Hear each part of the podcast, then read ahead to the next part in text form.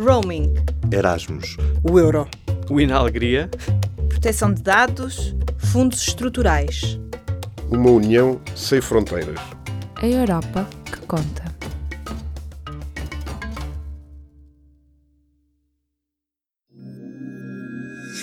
Quase 3 mil ecrãs em mais de mil cinemas de 677 cidades, localizados em 44 países europeus.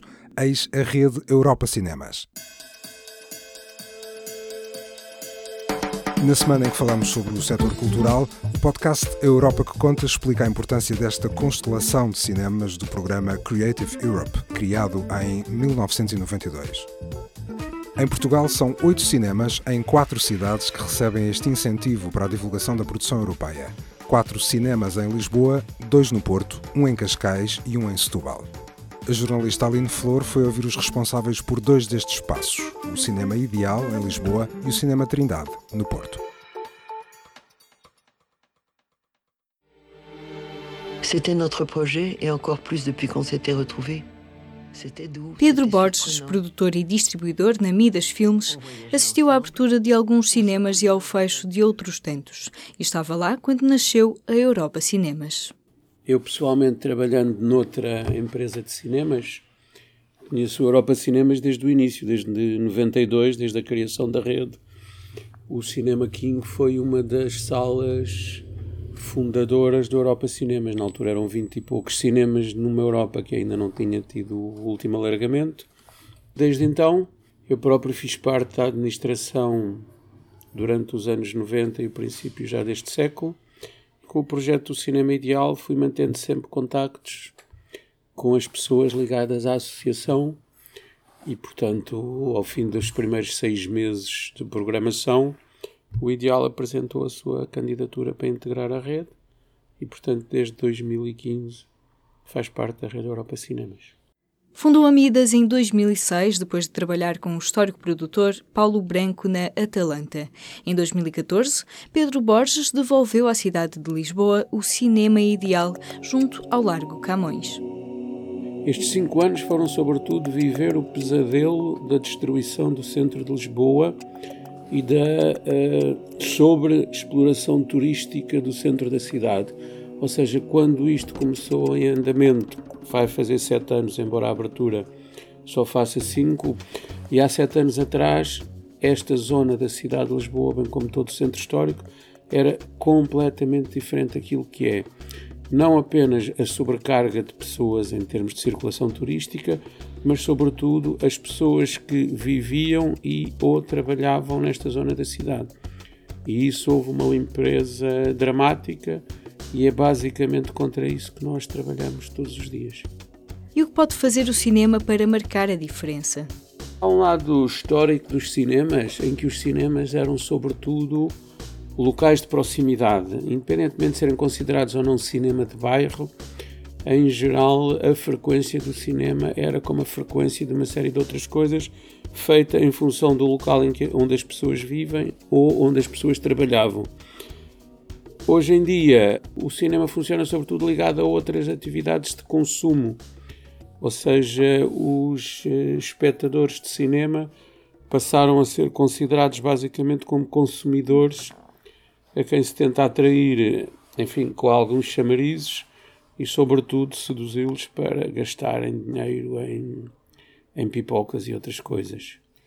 Agora, os cinemas não deixaram de ser, os poucos que sobrevivem, âncoras essenciais para o funcionamento da vida urbana, do ponto de vista que é uma atividade absolutamente igualitária e onde todo o tipo de pessoas se pode misturar.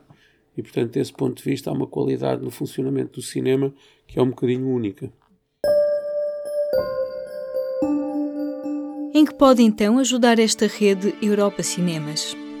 A gente parte sempre do princípio no cinema e em todas as áreas que já foi tudo inventado. A gente está é sempre a... O talento está em copiar as boas ideias e não as más.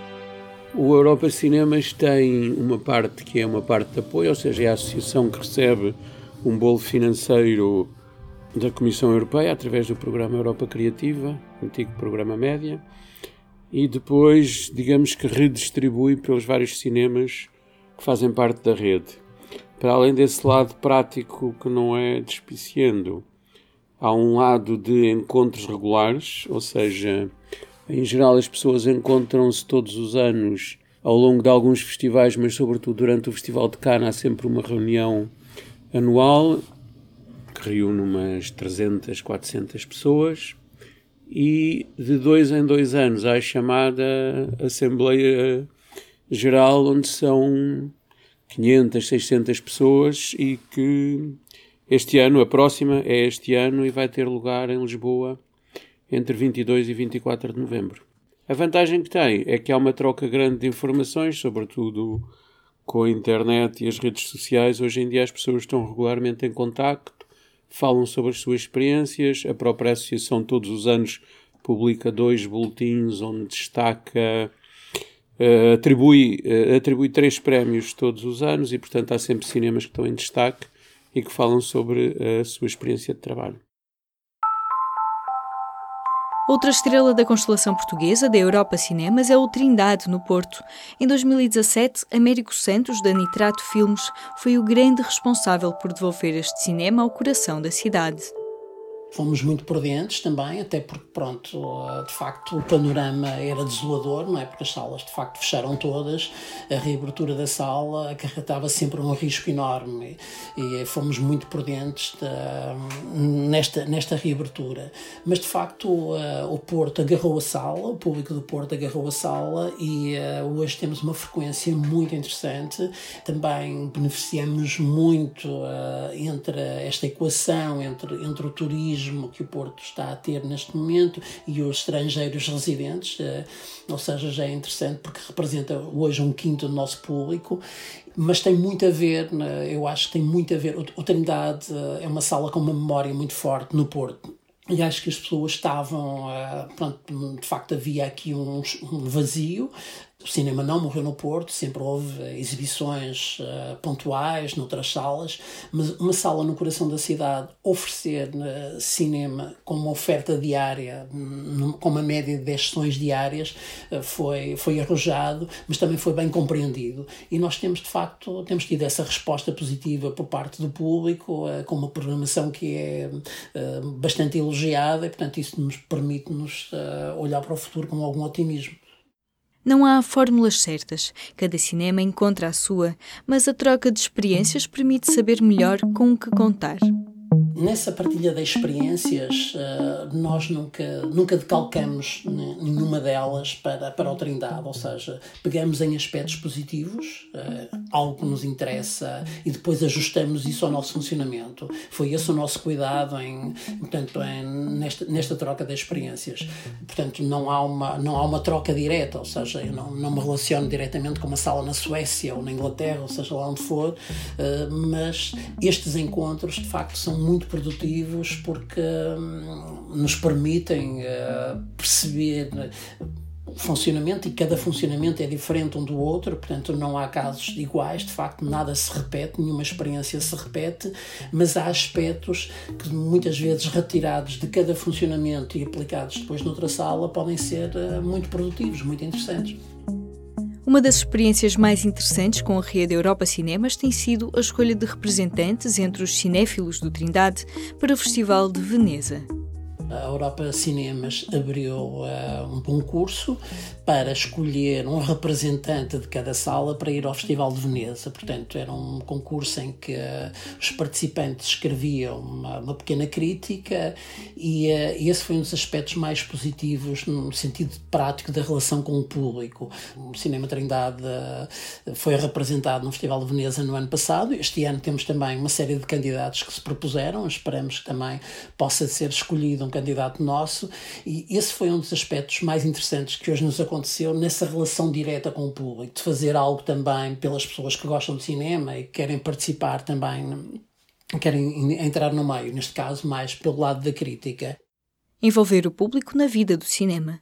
Para o futuro, uma das apostas do Trindade é reforçar o serviço educativo e outras ligações com a comunidade É uma preocupação uh, nossa neste momento é a abrangência de públicos, ou seja, uh, uma das coisas que estamos a criar e, portanto, que ainda vai, uh, vai demorar o seu tempo, é um serviço educativo. E estamos a tentar fazer isso com, em parceria com outras entidades também promovem cinema na cidade mas temos uh, trabalhado uh, com muitas parcerias, uh, quer com o meio académico, portanto, com, estamos, estamos muito abertos às universidades e praticamente quase todas as semanas temos colaborações com outras entidades. Portanto, muitas vezes, quer seja feito através de acolhimento, outras vezes parcerias efetivas, onde nós entramos também com a parte da programação e.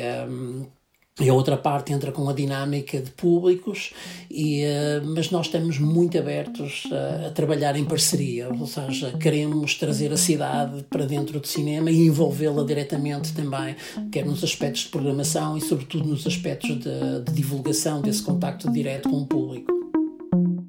Em público.pt barra Europa que conta, explore a infografia de Rita Marques Costa sobre a cultura em Portugal. E leia ainda a reportagem de Joana Amaral Cardoso sobre como o setor cultural se está a preparar para o Brexit.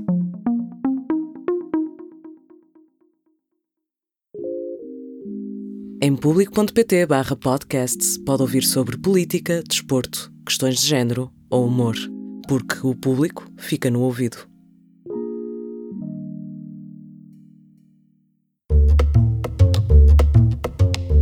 Projeto A Europa que Conta, um especial do público apoiado pelo Parlamento Europeu, está quase a chegar ao fim. Nesta quinta-feira, acompanhe online a conferência de encerramento. No auditório do público, vamos receber os números 2 das listas dos cinco principais partidos portugueses para responder a questões colocadas por um painel de jovens sobre o que querem destas eleições europeias. Na próxima semana, no último episódio do podcast, falamos sobre a experiência de quem tem dado o seu tempo para convencer outros eleitores a votar. E não se esqueça, as eleições para o Parlamento Europeu acontecem a 26 de maio em Portugal. Se residir noutro país, pode ter que votar entre os dias 23 e 26. Até lá, na nossa página especial, continua a acompanhar as últimas notícias sobre esta Europa que conta. Nós contamos consigo.